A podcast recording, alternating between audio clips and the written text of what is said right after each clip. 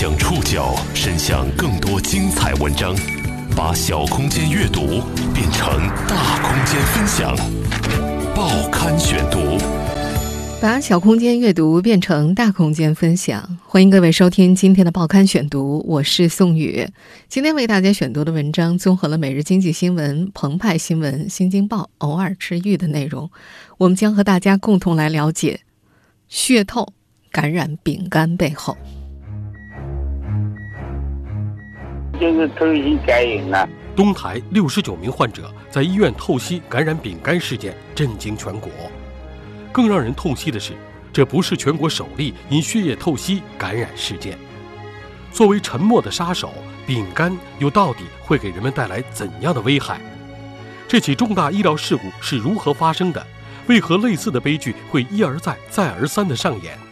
医院的防控机制又为何屡屡失守？报刊选读，今天和您一起了解血透感染丙肝背后。六十多岁的刘太来，感觉生活越来越无力招架了。他的老伴王先平，先是十多年前就患上了尿毒症，前两年又不慎得了中风，如今还遭遇了一场飞来横祸，被莫名感染了丙肝，丙型肝炎。这意味着，这个多年来几乎靠他一个人勉力支撑的农村家庭，日子将更加的雪上加霜。而在双重病痛的折磨之外，今后漫长的时光里，她的丈夫王先平要承受的，还有来自周围各种异样的眼光。王先平，不是唯一的一个。从今年四月份到五月。已经有六十九名血液透析患者在江苏省东台市人民医院透析期间被确认感染上了丙型肝炎病毒。这些血透患者的年龄大多在五十岁以上，他们常年因为尿毒症等疾病被肾功能衰竭折磨着，他们不得不一周两到三次雷打不动地去做血液透析。这是一种长达四个小时将血液引流至体外净化之后。再回输到体内的疼痛。五月二十七号，江苏省东台市人民政府新闻办在官方通报当中透露了对这一事件的定性：这是一起因为医院院内感染管理制度落实不到位等原因造成的院内感染事件。东台市卫健委医政科科长曹国平在接受央视采访的时候介绍，经过专家组认定，这起事件的主要原因有三个。第一个就是，由于医护人员手部卫生消毒、透析时所使使用的相关设备消毒，以及透析区域消毒措施执行不规范造成的。第二个原因呢是，该血透净化中心呢人力资源配置不足，按照行业规范呢，每名护理人员一般只负责五到六台透析机器的操作，而在实际工作中，该院每名护理人员要负责九台机器的操作。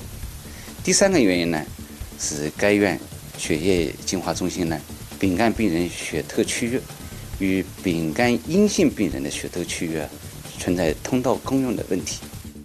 受此次事件的波及，东台市人民医院党委书记、院长殷卫国和分管副院长宋小平已经于近日被免职，医院官网上也已经撤下了上述两名院领导的资料介绍。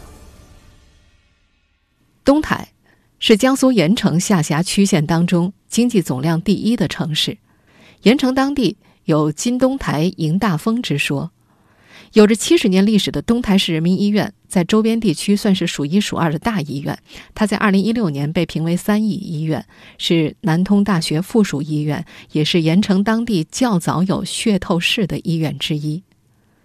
根据国家、省、盐城市卫健委的要求。东台市正在全市范围之内组织开展院感风险专项检查，进一步规范诊疗行为，并且责令东台市人民医院根据专家组的意见，针对存在的问题迅速落实整改方案，限期整改到位。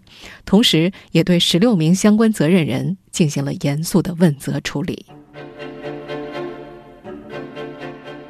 这起重大感染事件到底是怎么发生的？具体是哪些环节出了差错？在感染事件发生后，当地医院又采取了哪些措施？报刊选读继续播出：血透感染丙肝背后。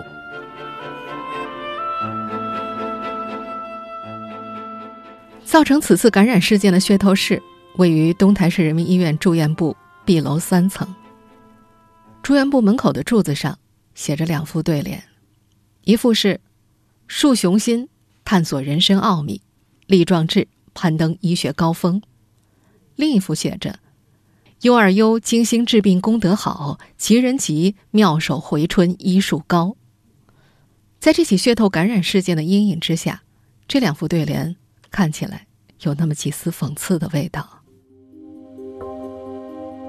同样受此次事件影响，噱头室门口有医护人员和保安把守，不允许记者进入。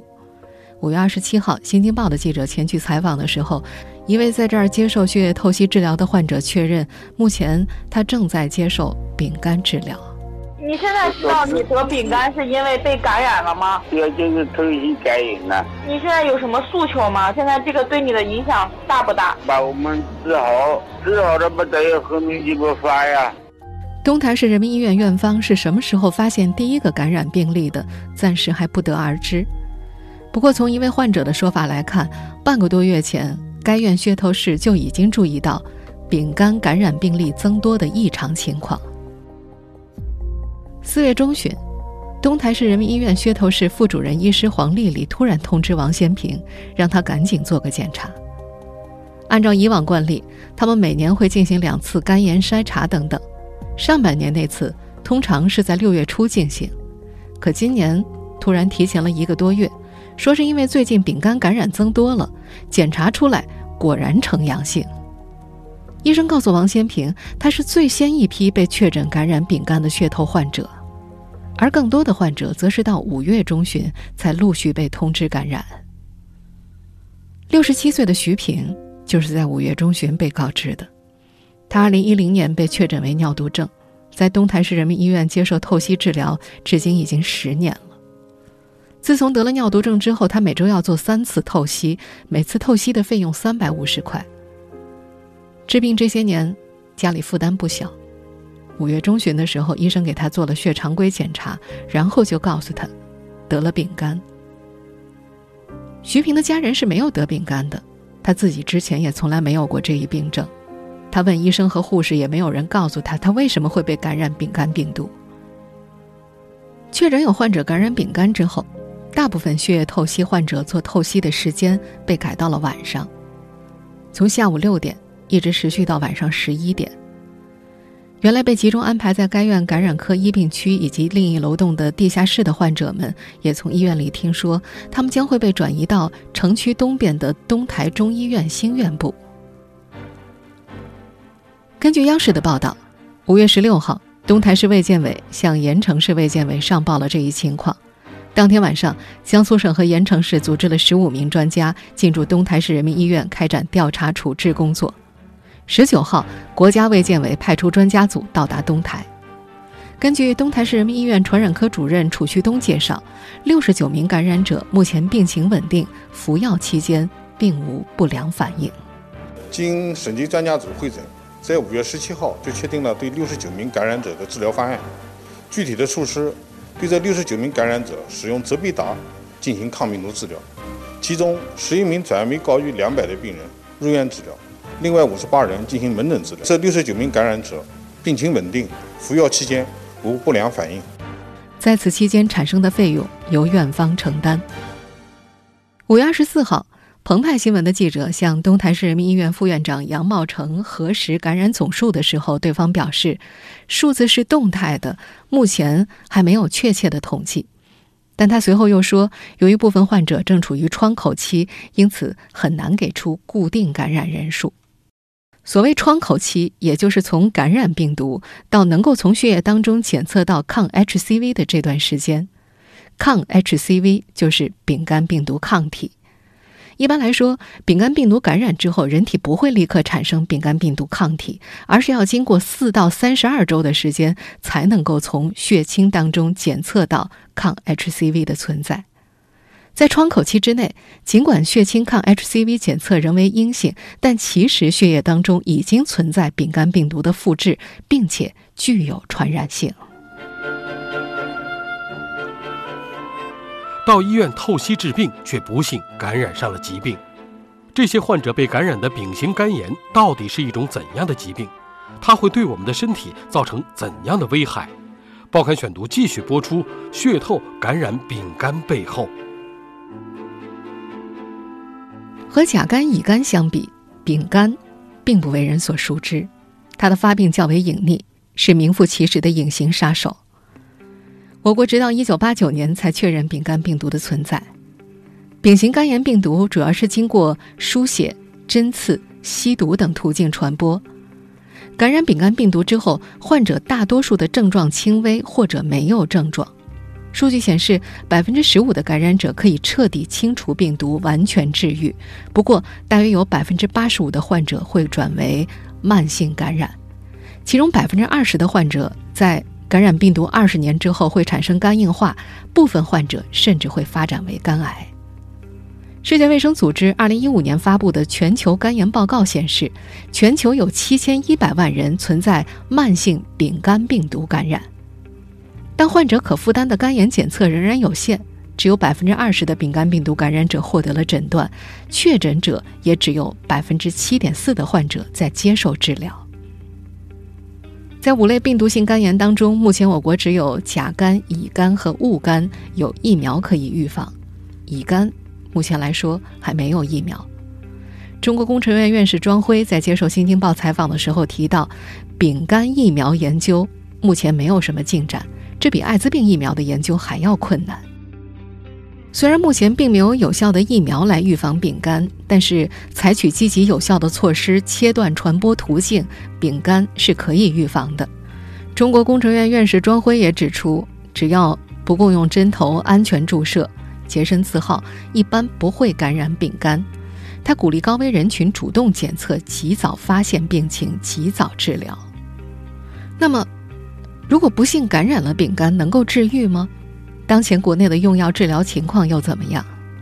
济南市传染病医院的吕慧在2018年撰写的一篇文献中指出，尽管丙肝已经有药可以治疗，但是在我国想要完全消除丙肝还有很长的路要走。他在文献当中列举了一组数据：我们国家的丙肝患者的诊断数量仅为百分之十七点七，治疗例数仅为百分之一点三。从目前来看，随着直接抗病毒药物的上市，丙肝的治愈率逐步提高了。但是，直接抗病毒药物的最大缺点就是价格相对较高。中国工程院院士庄辉也提到，丙肝药物治疗一般一个疗程，也就是三个月的费用在五万七到五万八不等，最贵的可能会达到六万多块，很多患者根本就负担不起。而乙肝药物治疗一个月只要几百块。目前，东台市人民医院向这些血透被感染患者免费配发的丙肝口服药物是去年新上市的进口药。有医生说，一盒要一万多块。虽然有药物可以治疗，但是对于这些肾功能不全的透析患者来说，他们本身免疫力就非常低下，口服药物的副作用依然会影响他们的日常生活。目前，在这家医院，部分被感染丙肝病毒的血透患者。被两两一间集中安排在该院感染科一病区住院治疗。对于这几天的血液透析和丙肝治疗，医院暂时没有收取任何费用，同时安排有护工照料，提供免费的三餐。五月二十五号，有位患者家属透露说，他们当天和院方交涉之后，医院给出的答案是无偿看病。这些被感染了丙肝的患者，大多五六十岁，多年透析下来。早就耗干了他们的积蓄，病上加病，让他们身心俱疲。更加要命的是，病痛的打击还没来得及消化，他们还需要承受周围人异样的眼光。一位在接受治疗的六十多岁的老太太说：“小区里的人听说她感染了，都躲着她，甚至家里人也躲着她。”患者承受的身心伤痛，外界难以想象。更让人痛惜的是，东台的此次感染事件并不是近年爆出的唯一一起血透染病事件。长久以来，血液透析一直是院内感染事故重灾区。频繁爆发的事故背后有哪些深层次的原因？报刊选读继续播出：血透感染丙肝背后。丙型肝炎病毒主要通过血液传播，长期接受血液透析的患者正是丙肝感染的高危人群。早在2010年3月份，国家卫生部就公布了《医疗机构血液透析室管理规范》，要求对透析室进行严格管理，避免丙肝病毒感染者和其他患者混用医疗产品或反复使用透析器等等。尽管早有警示和规定，可近年来血液透析患者感染丙肝事件仍然屡屡在基层医院发生。二零一一年，河南新安县人民医院有十九名血液透析患者感染；二零一六年，陕西镇安县医院有二十六名患者重蹈覆辙。到了三年之后的今天，东台的六十九名患者又不幸中招了。屡次发生的院内重大感染事故，暴露一些医院的基本操作问题。此次爆发感染事件的东台市人民医院血透室有四十九台血透机。根据多位患者回忆，东台人民医院的血透室由两个小房间和大厅构成，仅有阴性区和阳性区之分，并未专设乙肝病区和丙肝病区。因为罹患肝炎的血透患者相对比较少。因此，阳性区在这家医院是非常小的一块儿。患者徐平在接受《新京报》记者采访的时候说：“患者们并没有分开，大家都在一个大的透析室里做治疗。”当地一位内部人士表示，东台市人民医院的医护人员在操作的过程当中，确实存在相关感染管理制度执行不力、操作不规范、环境及物表保洁消毒不到位等问题。这位内部人士还表示，专家组实地勘察东台市人民医院血液净化中心病人通道布局设计的确不合理，难以做到病人实际隔离，这也是造成此次感染事件的原因之一。国家卫健委感染病质量控制中心专家组成员、复旦大学附属华山医院院长助理卢洪洲在接受澎湃新闻采访的时候透露，从过往的案例来看。丙肝病毒感染有相当大的概率来源于血液透析的过程，原因是透析滤器管路没有保证一次一用。一位不愿意透露姓名的肾内科专家则透露，血液透析器由于其特殊性，国家是允许复用的，但是乙肝和丙肝患者不允许复用。至于管路，如果复用的话，需要反复冲洗消毒。管路达不到要求是不可以重复使用的。重复使用的背后有无奈的现实。有数据显示，我国每年新增血透患者在七万五千人以上，平均每年大约有五十万中末期肾脏病患者接受血透治疗。患者多，机器少，血透机超负荷运转，是很多医院面临的实际情况。上述不愿意透露姓名的肾内科专家还表示，由于目前感染控制部门的检查非常严格，其实多数透析室都会选择一次性使用的透析器和管路。这位专家也强调，如果严格按照复用要求去操作消毒、冲洗、存放，是基本可以避免感染的。但频繁发生的血透病人院内感染事件，恰巧就败在了这个“如果”上。重复使用却消毒不够彻底的医疗耗材，成为感染传播的温床。魔鬼从医疗机构那些不专业的操作细节里，就这么被轻易的释放了出来。接连发生的中国医院严重院内感染事件，既为病人埋下心结，也为医院敲响了警钟。实际上，我国对院内感染的防控规则有明确的法律规定。医务人员只要严格遵守规则，此类事件完全可以避免。报刊选读继续播出：血透感染丙肝背后。几年前，在一场中国医院感染管理会议上，时任国家卫计委医院管理研究所副所长付强曾以飞行员的海恩法则为例，来说明院感控制工作的重要性。每一起重大飞行安全事故的背后有二十九个事故征兆，每个事故征兆的背后有三百个事故苗头，每个苗头背后有一千个事故隐患。按照这个法则，我国医院感染所爆出的一起起严重事件背后，隐藏了不知道多少大大小小的疏漏和隐患。客观来说，预防院内感染确实存在较大的困难，但是坚守规则能够把风险降到最低。我们以此次引发关注的血液透析为例，单从制度上来看，我国对于血液透析的管理是有着严格的规定的。根据《医疗机构血液透析室管理规定》当中的第三十三条规定，血液透析室应当建立严格的接诊制度，对所有初次透析的患者进行乙型肝炎病毒、丙型肝炎病毒、梅毒、艾滋病病毒感染的相关检查，每半年复查一次。第三十四条规定。乙型肝炎病毒、丙型肝炎病毒、梅毒螺旋体及艾滋病病毒感染的患者，应当分别在各自隔离透析治疗间或隔离透析区进行专机血液透析。治疗间或治疗区血液透析机相互不能混用。第三十五条规定，血液透析室应当严格按照血液透析器复用的有关操作规范，对可重复使用的透析器进行复用。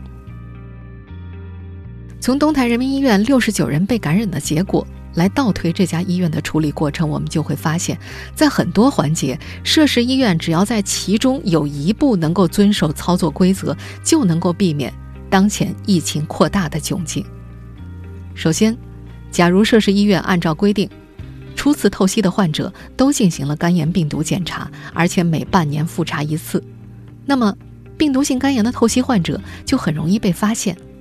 其次，假如涉事医院严格遵守了病毒性肝炎患者隔离透析和专机透析的规定，即使透析患者当中有肝炎病毒的携带者或患者，也不至于把病毒传染给其他的透析患者。除此以外，假如严格遵守传染病报告制度，疫情早就得到了控制，不至于发生六十九例感染的严重事件。我们前面也说到了。这批感染者是在四月到五月间陆续被发现的，但东台市卫健委一直到五月十三号才接到东台医院的报告。《传染病防治法实施办法》第三十五条规定，责任疫情报告人发现乙类传染病病人、病原携带者和疑似传染病病人时，城镇于十二小时之内，农村于二十四小时之内向发病地的卫生防疫机构报出传染病报告卡。病毒性肝炎。属于乙类传染病，当地医院并没有依法在十二小时之内上报疫情，这显然也是贻误防控时机，导致疫情进一步扩大的一个重要原因。我们回顾倒推这一事件，从某种程度上来说，比起传染病来，规则失守才是我们最大的敌人。而遵守各项操作规程，既需要医务人员平时养成，更需要对医疗系统强化日常监督。一旦发现有违反规则的操作行为，即使此次没有产生不良后果，也需要给予严厉处罚。因为，只要规则失守，哪怕有千百次偶然的侥幸无事，也无法逃脱发生严重后果的必然。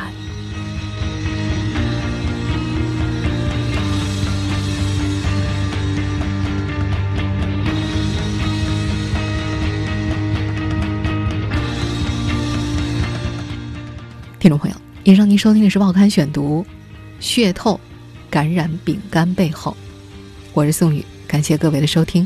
今天节目内容综合了《每日经济新闻》、澎湃新闻、新京报、偶尔治愈的内容。收听节目复播，您可以关注《报刊选读》的公众微信号“宋宇的报刊选读”。我们下期节目时间再见。